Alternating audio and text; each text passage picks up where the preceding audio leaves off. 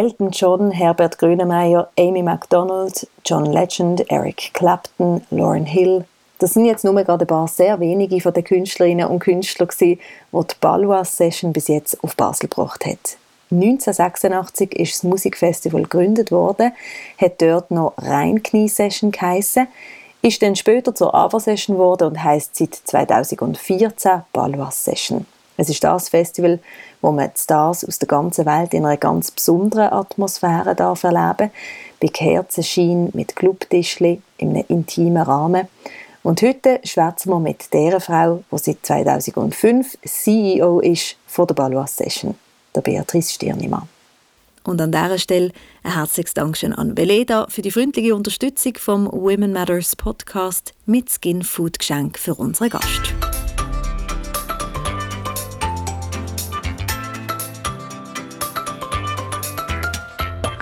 Einblick in die unterschiedlichsten Berufsfelder, spannende Geschichten und konkrete Tipps für deine Karriere, das kriegst du im Women Matters Podcast. Hier erzählen inspirierende, mutige und erfolgreiche Frauen und auch Männer aus ihrem Leben. Ich bin Katrin Riesen. Ganz herzlich willkommen im Women Matters Podcast, Beatrice Stirnimann. Danke vielmals für die Einladung. Ich freue mich sehr. Sie sind von der Oberhelferin beim Music Festival zum CEO von der Ballois Session geworden. Wie ist es zu dem gekommen?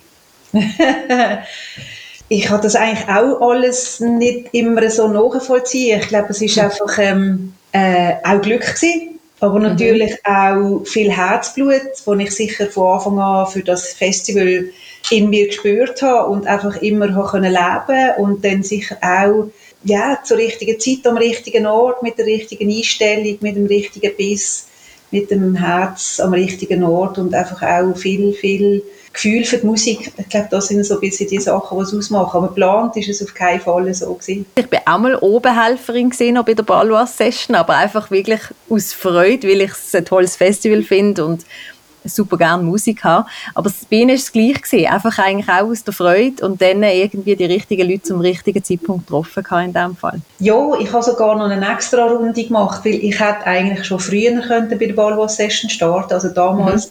bei der Einknie Session, weil ähm, ich habe dann, als ich eigentlich aus der HWV gekommen bin, also aus der FHBB, hat man mir angerufen als einer der damaligen Mitgründer und hat gesagt, ja, wir hätten hier einen Job für dich. Und dann habe ich gesagt, oh nein, das ist jetzt aber blöd, jetzt habe ich gerade einen Vertrag noch jemand anders unterschrieben.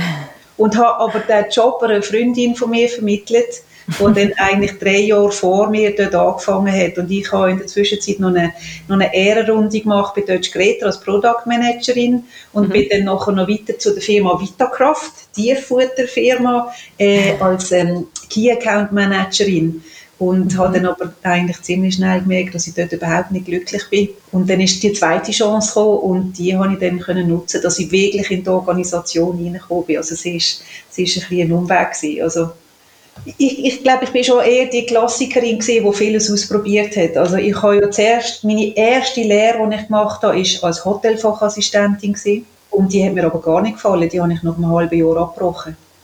Und ich weiß noch, meine Eltern haben damals gar keine Freude gehabt, weil äh, ja, für meine Eltern ist das äh, ein riesen Drama gewesen. Und wie kann ich nur eine Lehre abbrechen und ich würde mir das ganze Leben verbauen. Und ich habe dort schon gewusst, das ist nicht meine Berufung, das ist nicht das, was mir Spaß macht.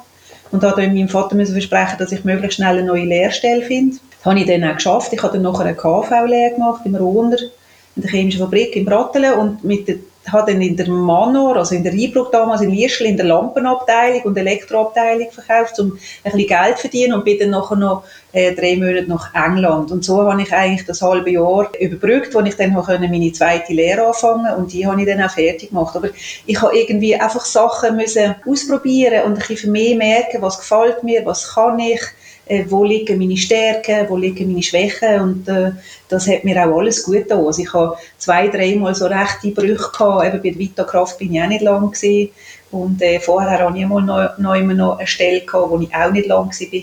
Und ich glaube, das ist alles das, was ein bisschen im Meer, ein bisschen mehr gezeigt hat, was will ich, was gefällt mir, was fasziniert mich, wo kann ich mich total dafür begeistern. Und haben Sie das dann bei der Ballois Session, also damals hat es noch anders geheißen, aber dann schnell gemerkt, doch, das ist jetzt der Ort, da ist die Begeisterung voll da und da möchten Sie irgendwie länger bleiben? Ist das schnell klar geworden? Das ist extrem schnell klar geworden, weil ich habe eigentlich, als ich die KV-Lehre gemacht habe, habe ich immer gesagt, ich will nicht ein Bürogummi werden.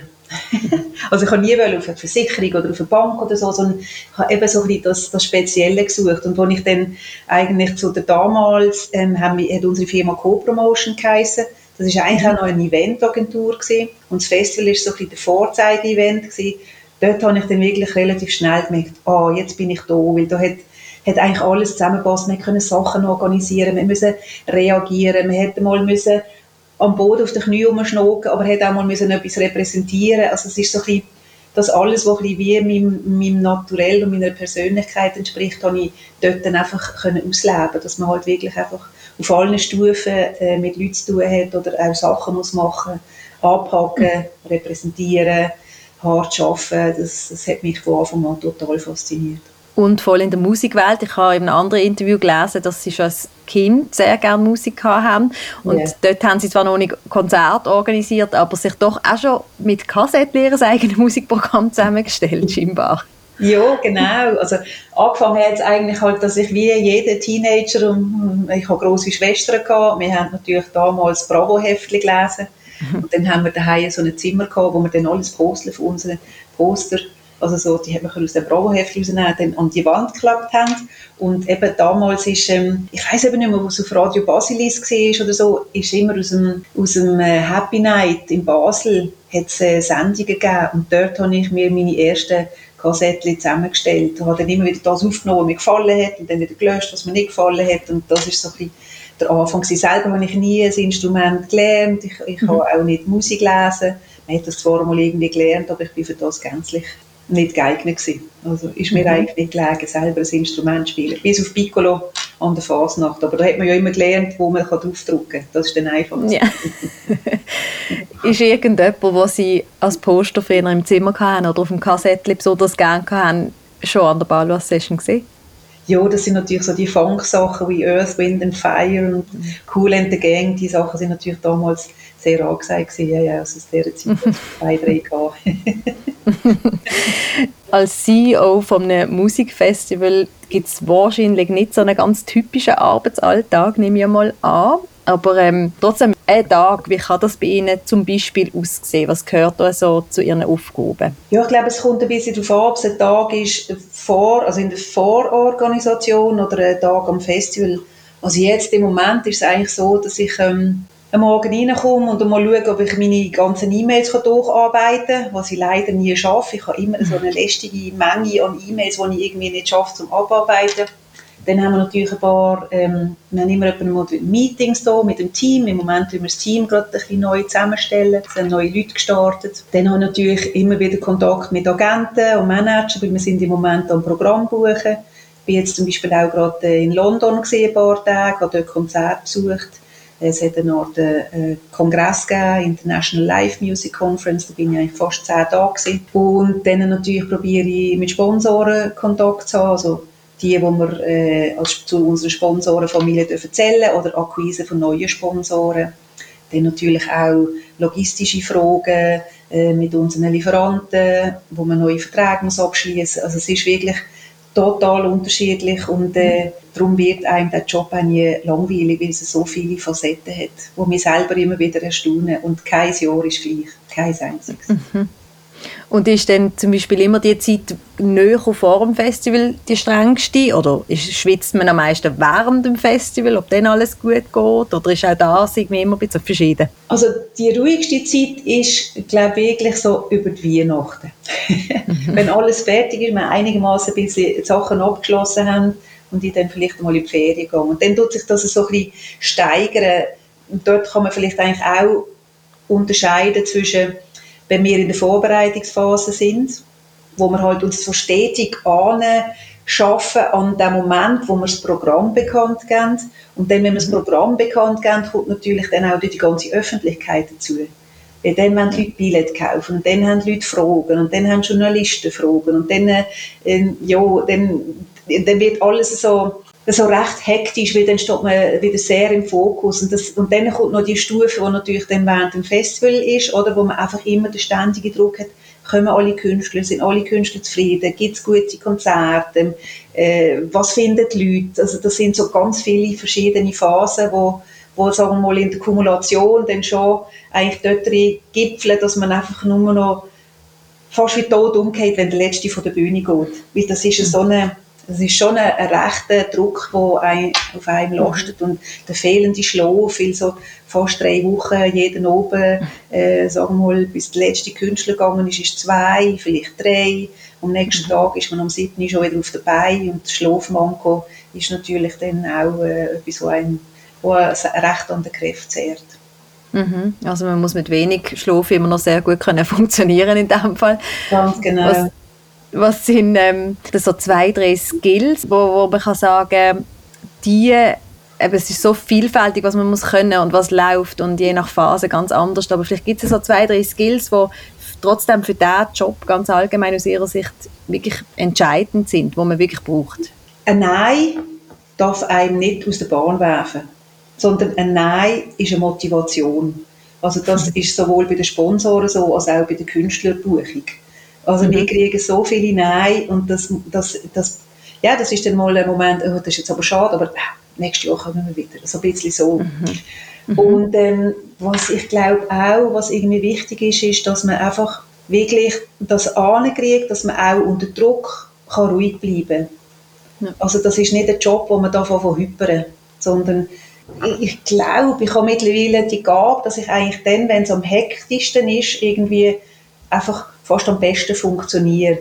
Bei denen stellt sich bei mir so, probiere ich eigentlich so ein bisschen so in die Om-Phase zu kommen, wo ich dann einfach weiss, jetzt bringt es eh nichts, wenn ich, mhm. wenn ich nervös bin, sondern dann muss ich eigentlich schauen, dass ich, dass ich der, der ruhende Pol bleibe und eigentlich mhm. auch das ganze Team um mich herum irgendwie kann beruhigen und sagen, das schaffen wir und das kommt gut und, und einfach so das auch ein bisschen ausstrahlen. Ich denke, das sind so ein die Sachen, die schon sehr wichtig sind. Gibt es irgendwie gerade eine Situation, die Sie, wo Sie in Erinnerung haben, die Sie können teilen wo besonders ähm, hektisch mal war oder Sie besonders nervös gemacht hat so in den letzten Jahren, wie das da war? Ja, also ganz schwierig sind natürlich kurzfristige Absagen von Künstlern. Also mhm. haben wir zum Glück Holzanlängen schon lange nicht mehr gehabt, wird aber jetzt natürlich wieder immer ein bisschen mehr ein Thema, weil ja man weiß, dass die Leute anders krank werden heutzutage ja. mit Corona.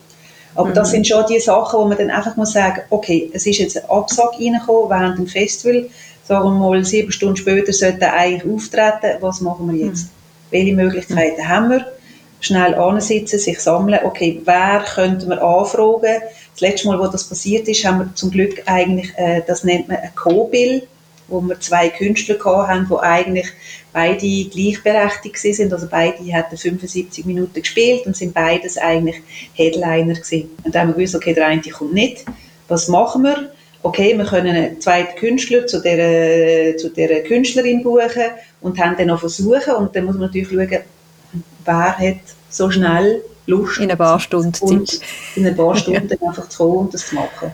Und ich mhm. denke, das ist so ein typischer Moment, wo man sehr gut muss funktionieren muss. Mhm. Oder natürlich auch der Anfang von der Corona-Krise ist auch so ein mhm. Moment gewesen, wo man einfach nicht auf den Kopf verlieren, sondern man muss überlegen, okay, was, was kann jetzt passieren, was können wir aus dem machen, was sind die nächsten Schritte, die wir sowieso müssen machen und das sind, denke ich, so zwei Momente gewesen, wo, wo sicher äh, nicht so schnell wieder vergessen gehen, mhm. wo, wo, man einfach muss können gut ruhig können funktionieren. Mhm. Ja, Sie haben es gerade schon angesprochen, Corona-Pandemie. Die Balwa-Session hat zweimal müssen abgesagt werden, oder respektive dann eben haben Sie sehr schnell reagiert und auf die At-Home-Sessions umgeschaltet, also einfach keine Live-Konzerte mehr vor Ort, sondern Konzerte, wo man können daheim schauen konnte wie haben Sie das geschafft, so schnell das umzustellen? Oder ist das etwas, was irgendwie vorher schon in dem Sinne mal angedenkt war, dass man vielleicht kann streamen oder so sonst von daheim aus schauen und dann haben wir es einfach sehr schnell umgesetzt? Oder ja, wie ist das entstanden so?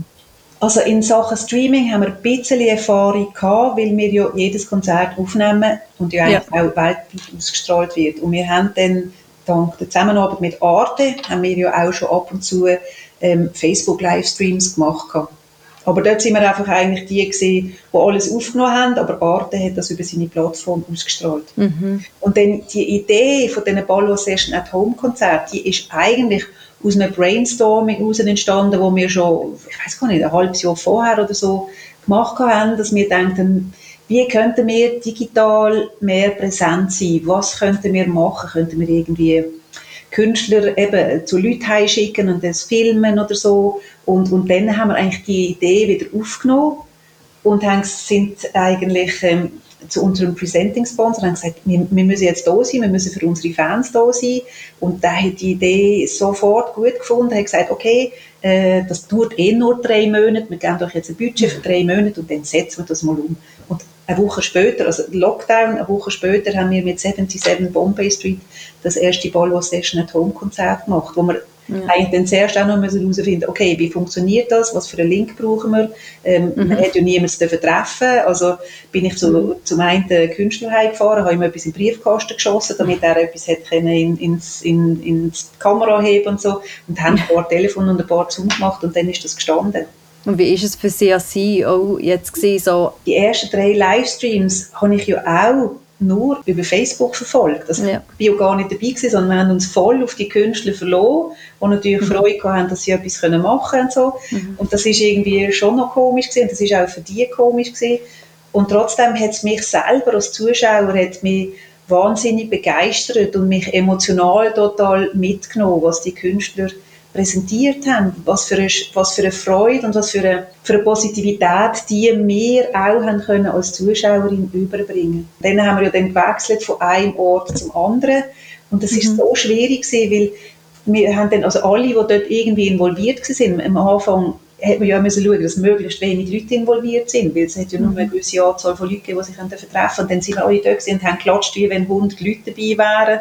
Haben wir auch wirklich fast rote Hände vom Klatschen. Und dann haben wir dann eine eigene Location gesucht, weil es immer vom Internetverbindung ein bisschen schwierig war. Und so ist es immer so, ein bisschen, da hat man mal ein paar mehr davon, und dann wieder keine mehr und dann wieder ein paar ja. mehr. Also es ist so, wir haben einfach immer geschaut, was möglich ist. Und dann, wo wir dann ein paar Mal haben dürfen Leute zulassen, dann hat man eigentlich richtig gemerkt, was, was fehlt.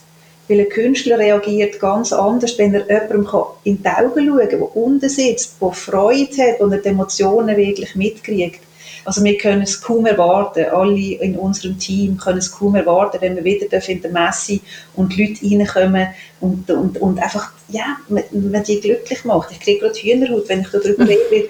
ich glaube, das ist das, was Musik einfach kann. Sie kann Leute bewegen, sie kann, sie, sie kann Emotionen auslösen, sie kann Freude auslösen, sie kann Traurigkeit auslösen und, und eigentlich, ich würde sagen, 99 der Menschen haben ja Erinnerungen an irgendwelche Songs oder mhm. Lieder, egal ob Pop oder Rock oder Jazz oder klassisch. Das ist, das ist eine Fähigkeit, die wir Menschen können mit Musik Emotionen erschaffen. Und das finde ich schon, das, das kommt halt bei einem Livestream nicht über und das wird auch ein Live-Konzert nie ersetzen. Also, und darum mhm. wollen wir auch zurück zu live, live, wo die Leute vor Ort sind. Das ist, das, das, es gibt nichts Besseres als das. Mhm. Man spürt ihre Begeisterung natürlich sehr. Und sie haben wirklich einen besonderen, außergewöhnlichen Job. Das machen nicht so viele andere auch. Im Interview haben sie mal gesagt, es ist wie ein Traum. Gibt es mhm. vielleicht so zwei, drei absolute Highlights aus all diesen Jahren, wo sie dabei waren, ähm, oder Anekdoten, wo sie einfach sagen, das sind so die Momente, wo sie eben wirklich so zu einem Traumjob machen? Ja, also ich habe natürlich Künstler, die ich selber ähm, für mich Traum in Erfüllung gegangen sind, aber ich glaube, es ist schon auch irgendwie das Ganze, weil wenn man so einen Job hat, wo einfach eben wirklich so Emotionen auslöst, dann ist das wie, äh, das löst in einem selber so viel aus, oder, dass man eigentlich, das ist ein wie, wie soll ich das vergleichen? Wie, ich meine, das ist kein guter Vergleich, aber es ist wie, wie, wie ein bisschen äh, Adrenalin. Und irgendwie braucht man dann das Adrenalin, zum zum glücklich sein. Und ich glaube, wenn ich jetzt einfach noch immer anders in einem Job wäre, dann würde mir so das, die, die Dosis fehlen von Emotionen. Das, ich glaube, so mhm. ich weiß nicht, ob ich das so gut kann umschreiben kann. Und, und so ein paar, zwei, drei Beispiele. Also ich meine, ich weiß jetzt noch, ich bin hinten im, im, äh, im Publikum gesessen und Alicia Keys ist auf der Bühne und, und sie sagt, I love this energy. I love this vibe. How come I have never played here before? Dann, dann sind mir einfach nur noch Tränen runtergelaufen. Weil wenn so ein Weltstar sagt, warum habe ich noch nie vorher an diesem kleinen Festival hier gespielt? Das ist mhm. unglaublich, die Energie, die ich auf der Bühne zurückliegt, ich meine, das kann man nicht mehr toppen. Also dann weiß man echt, warum man sich einfach, Entschuldigung, wenn ich das so sage, ganze Jahr den Arsch aufrisst, um so etwas mhm. beistellen, dass mhm. die Leute, die da drinnen gesehen sind und unser Team und so, das, das ist, so Sachen sind unbezahlbar und die, die spornen uns alle immer wieder an zu Höchstleistungen und ich glaube, das ist ein Privileg, wenn man das immer wieder zurückkriegt, das, das, einfach, das ist das, was wo der Beruf oder der Job, den wir hier haben, einfach ausmacht. Es steckt natürlich eben ganz Haufen Arbeit dahinter, sehr viel Arbeit, sicher auch Schwieriges. Ähm, und sie, leiten, sie haben viele Leute, die sie leiten müssen, sie haben viel Verantwortung und dann Nervenkitzel eben kommen überhaupt alle und findet alles so statt, wie man es geplant hat. Was bereitet Ihnen als CEO auch schlaflose Nacht und wie gehen Sie damit um auch? Ähm, also schlaflose Nächte, die habe ich immer wieder. Also man muss so ein Festival, wie wir es machen, das ist, äh, das ist eigentlich auch fast damals so ein bisschen Harakiri-Sache. Wir können einmal im Jahr können wir eigentlich stattfinden. Und es mhm. ist nicht so, dass automatisch äh, wie bei einer Bank oder bei einer Versicherung sagen wir mal, die ganze Finanzierung stattfindet. Sondern wir müssen Sponsoren suchen Mhm. Das gibt uns eine gewisse Basisstruktur. Und dann ist das Festival aber auch so aufgebaut, da wir nur 1500 Plätze haben, dass es dann nur einen Teil von der ganzen Finanzierung gibt. Und ja. die Finanzierung, die brauchen wir, dass das Festival überhaupt kann überleben kann. Und das ist eigentlich jedes Jahr aufs Neue ein riesiges Risiko. Mhm. Das, das, das kann man sich so irgendwie gar nicht vorstellen, aber das, das ist so, dem sind wir eigentlich jedes Jahr ausgesetzt. Das ist wie, wir haben nicht nur andere Events, die wir durchführen, sondern wir, die ganze Struktur, die wir haben, ist auf das ausgelegt, einmal das Festival durchzuführen. Mhm. Und wenn wir nicht können stattfinden können, haben wir natürlich eine Verantwortung gegenüber den Sponsoren, die das natürlich finanzieren und, und eben, das hat man jetzt auch in der Corona-Krise gemerkt, da muss man natürlich schauen, wie man auf das reagiert. Man kann nicht einfach das Geld behalten und sagen, äh, schaut weiter, sondern das mhm. ist nur Partnerschaft, oder? Also der Druck ist schon immer enorm. Und dann ist natürlich auch der Druck enorm, kriegt man ein gutes Programm zusammen, weil das ist ja eigentlich auch das A und O von so einem Festival. Und der Druck, man fängt jedes Jahr mit einem weißen Blatt an und muss eigentlich schauen, dass man möglichst viele gute Künstler ankriegt, die, das Publikum begeistern, wo die Leute bereit sind, zum Billett zu kaufen und zu uns kommen und uns eigentlich eine, eine gute Auslastung bescheren, weil, weil wir eben nur so wenig Plätze haben, müssen wir eigentlich praktisch immer zwischen 95 und 100 Prozent Auslastung haben, dass das alles funktioniert. Mhm.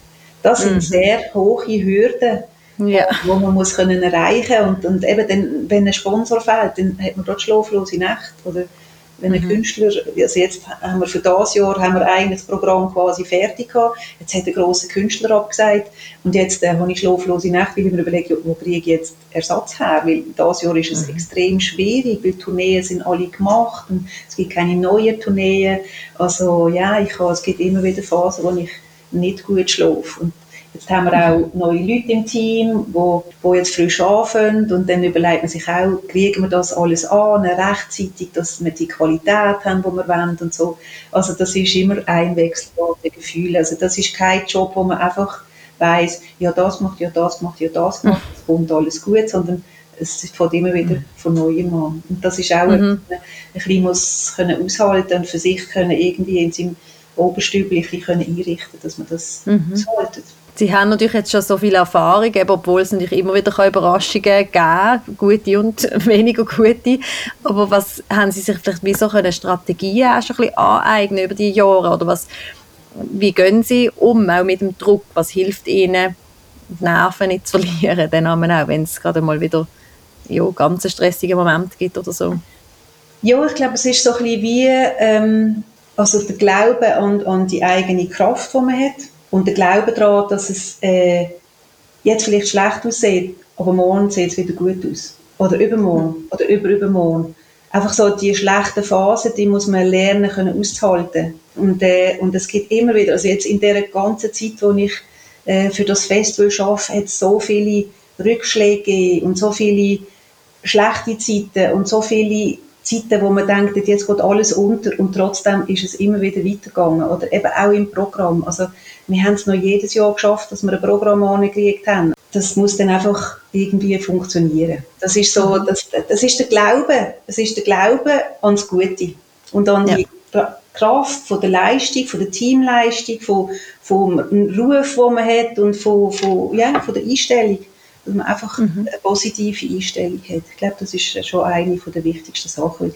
Es bringt nichts, wenn ich fange an zu hypern es wird weder mhm. besser noch schlechter, sondern ich muss einfach eben Kopf runter rennen, morgen kommt es wieder besser, auch wenn ich heute nicht über den Berg bin. Welche Erfahrungen haben Sie als Frau jetzt so an der Spitze von der Balloas-Session gemacht? Gibt es Sachen, die vielleicht schwieriger sind als Frau oder eher einfacher, positiver? Also es gibt ein bisschen beides, weil der Rock'n'Roll ist immer noch sehr männlich. Also die ganze Musikbranche ist sehr männlich. Also da äh, probieren wir ja immer wieder Endungen reinzukriegen. Und es gibt in der Schweiz auch, soweit ich weiß, nur noch eine andere Frau, die Konzerte veranstaltet. Ich bin die, eigentlich die einzige mhm. Festivalveranstalterin.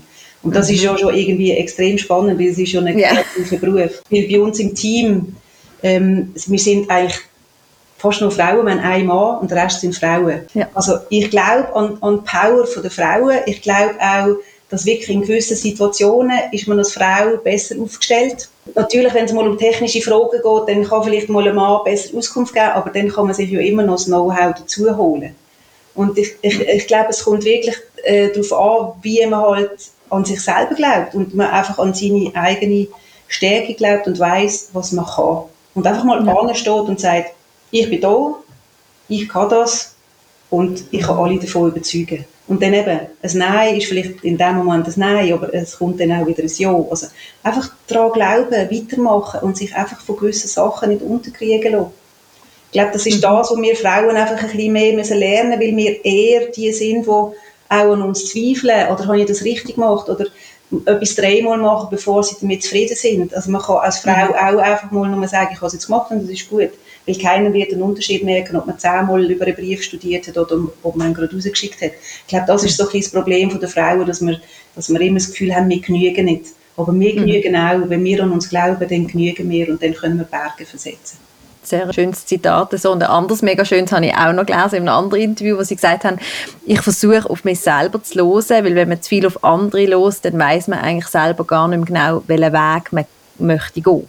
Ich glaube, das ist vielleicht auch ein bisschen eher ein Frauending, dass man mehr das Gefühl hat, man muss immer los, was eben, wie finden es die anderen, finden sie es gut, was ich mache. Darum ist das vielleicht auch etwas, was sie jetzt gerade, wenn sie an jüngere, ambitionierte Berufseinsteigerinnen, die Karriere machen wollen, denken, etwas, was ihnen auch wieder mit auf den Weg geht. Eben, hören nicht die ganze Zeit nur, was alle anderen finden.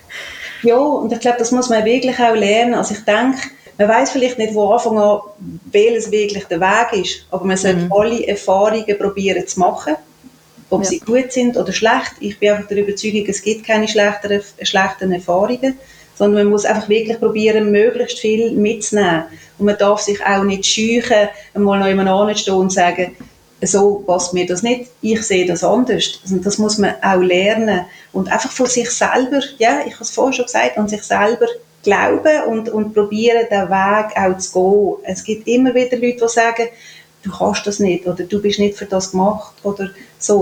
Und dann muss man sich einfach überlegen, okay, aber ich möchte, dass es so geht, vielleicht mache ich nur einen Umweg und nachher bin ich weiter, mhm. um an diesem Ort zu sein. Ich glaube, jede Station, die ich in meinem Leben gemacht habe, also sei das, wo ich Au-pair war, sei, wo ich meine Lehre abgebrochen habe, sei sei das, wo ich eben nach drei, äh, nach sechs Monaten noch eine Stelle gekündigt habe oder so.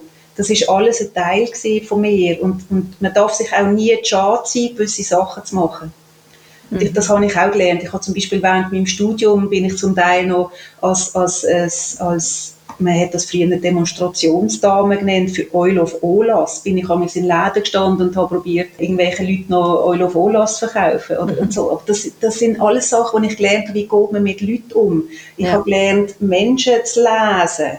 Wie, wie, reagieren sie? Schauen sie einem an? Schauen sie einem nicht an? Und das sind alles mhm. Sachen, die man nachher in Verhandlungen und, und, und auf seinem Lebensweg, wie man mit Leuten umgeht, im Geschäftsleben, kann mitnehmen. Und ich denke, das sind die Sachen, wo man einfach zuschauen, zuhören, für sich selber einordnen und an dem wachsen, egal ob es gut oder schlecht ist, was man erlebt, aber an dem kann man wachsen. Was sind bis jetzt ähm, aus Ihrer Zeit als CEO Ihre wichtigsten Learnings, also, die Sie ähm, gemacht haben?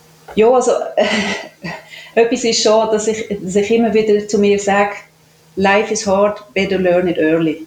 Also, manchmal denke ich immer wieder, es kann doch nicht sein, dass das jetzt nochmal so ist. Und dann denke ich immer wieder zurück, okay, life is hard, better learn it early. Das hilft mir auch immer wieder. Also ich denke, das ist so ein Learning, wo, es ist wie ein Mantra, das ich mir immer wieder sage. Mhm. Und das ist, das ist etwas, wo ich, wo ich viel gelernt habe. Und, und eben auch Leute können motivieren, mhm. Team können zu bilden.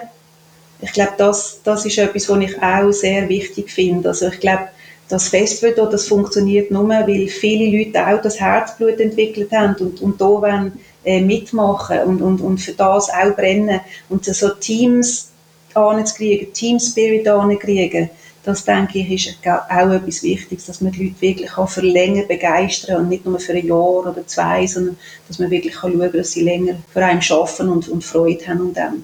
Und da probiere ich mhm. natürlich auch immer wieder ein Vorbild zu sein. Also ich, ähm, ich bin mir für nichts schade.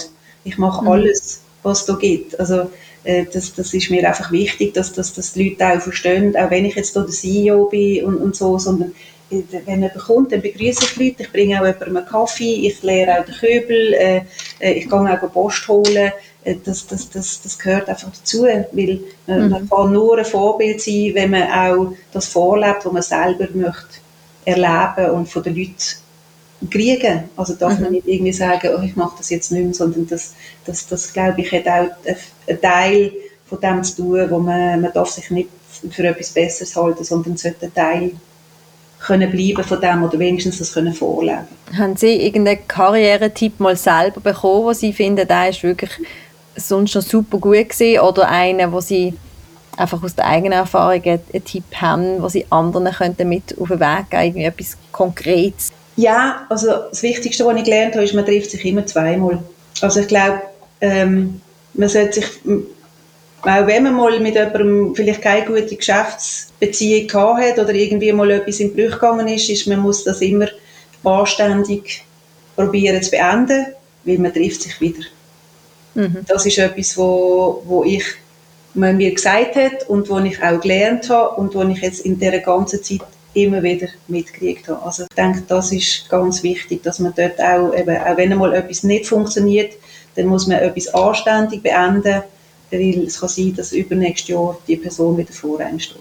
Wenn jetzt jemand zulässt und denkt, ja, CEO von einem Music Festival, das fände ich eigentlich auch noch eine gute Sache. Ist jetzt natürlich nicht etwas, was den Jobs wie Sand am Meer gibt, aber was mhm. macht man? Obenhelferin werden bei der Balwas Session, oder?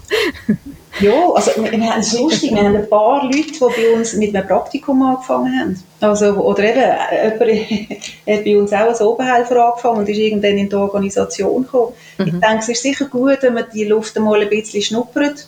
Aber ich selber glaube, also das dürfte ich jetzt eigentlich so nicht laut sagen, aber ähm, für mich ist jetzt nicht relevant, hat jemand vorher schon mal im Konzertbusiness geschafft, damit mhm. ich die Personen anstelle. Aber ähm, wenn einfach etwas Herzblut hat, dann sollte er eben auch probieren, möglichst alles einmal kennengelernt zu haben. Weil ich glaube, in diesem Business ist man am besten, wenn man weiß, wie es ist, Billett kontrollieren, Plakat aufhängen, äh, vor Ort Kisten rumrücken, äh, ja, mal so Sachen gemacht, aber dann hat man ja. viel Verständnis dafür. Und mhm. äh, sicher eben auch können irgendwie einmal Backstage schauen, was, was, was, was wünschen Künstler, weil das Ganze tönt extrem glamourös gegen außen, aber hinten ist es einfach schon harte Arbeit und trotzdem, ja. also wir haben drei Wochen im Jahr Rock'n'Roll und am Schluss sind wir trotzdem nur Bürogummis. ja. Das muss man einfach auch ja. ein bisschen hinter die Nase schreiben, also hinter jedem glamourösen Beruf steckt sehr viel Arbeit und ich denke, wenn man die Arbeit dahinter mal so aus den verschiedensten Ecken angeschaut hat, dann ist das sicher auch möglich, dass man das mal machen kann. Mhm. Und man muss viel Risikobewusstsein haben, weil das tönt immer so toll und ah, man, kann, man kann Haufen Geld verdienen und so, aber das Risiko im Konzertbereich ist einfach extrem groß und das muss man ja. wählen. Mhm. Aber wir bieten hier immer wieder Leute die Chance. Wir machen zum Beispiel auch immer wieder bei diesen Gender Days mit, wo junge Menschen mal einen Tag lang sollen mit ihren Eltern oder irgendwie neu mitlaufen. Ich finde das immer mhm. etwas wahnsinnig Tolles und da haben wir natürlich verschiedenste Berufe von der Balwas Session, die man kann anschauen kann. Also, sei es das von der Maskenbildnerin zum Kameramann, zum äh, Security, zum, zum Chauffeur. Also da kann man bei uns natürlich an ganz vielen Orten hineinschauen. Und äh, ja, also einfach frühzeitig schnuppern, was man machen kann. Ja. Wir kommen zum Schluss und wir haben am Schluss immer ein paar Rapid-Fire-Questions, wo wir ähm, allen Gästen mehr oder weniger die gleichen Fragen stellen, wo einfach wirklich kurze Antworten, so das Erste, was einem in den Sinn kommt, sollen kommen. Mit welcher Frau würde Sie gerne mal einen Kaffee trinken? Oh. Schon nochmal mit Alicia Keys. Und was würde Sie so fragen wollen? Wie sie es schafft, dass sie so geerdet bleibt, wie sie ist. Was ist für Sie persönlich das Beste am Frausein? Äh, dass wir sehr emotionale Wesen sind, die aber äh, sehr viele Kräfte haben. Und das Schwierigste? Immer mal wieder die Emotionalität. Ihre persönliche Traumkünstler für die Balwas-Session? Ah, das ist sicher der Tom Waits, der geht leider nicht mehr auf Tour. Der John Mayer wäre mal etwas. Der Robbie Williams wäre mal etwas. Mhm. Ach, da könnte ich ganz eine lange Liste sagen. Pink hätte ich gerne wieder mal, Sade hätte ich gerne wieder mal. Ja. Also mhm. hätte ich gerne mal ganz, ganz mhm. viele. Also da haben wir noch viele Träume. Ein Song, der Sie motiviert, wenn es vielleicht gerade mal nicht so rund läuft? You can get it if you really want. But you must try, try mhm. and try, try and try. Beatrice Stirnimer, vielen, vielen Dank für Ihren Einblick und einfach fürs Teilen von all diesen Erlebnissen. Danke vielmals. Ist gern geschehen. Ich hoffe, ich kann den Zuhörerinnen etwas mitgeben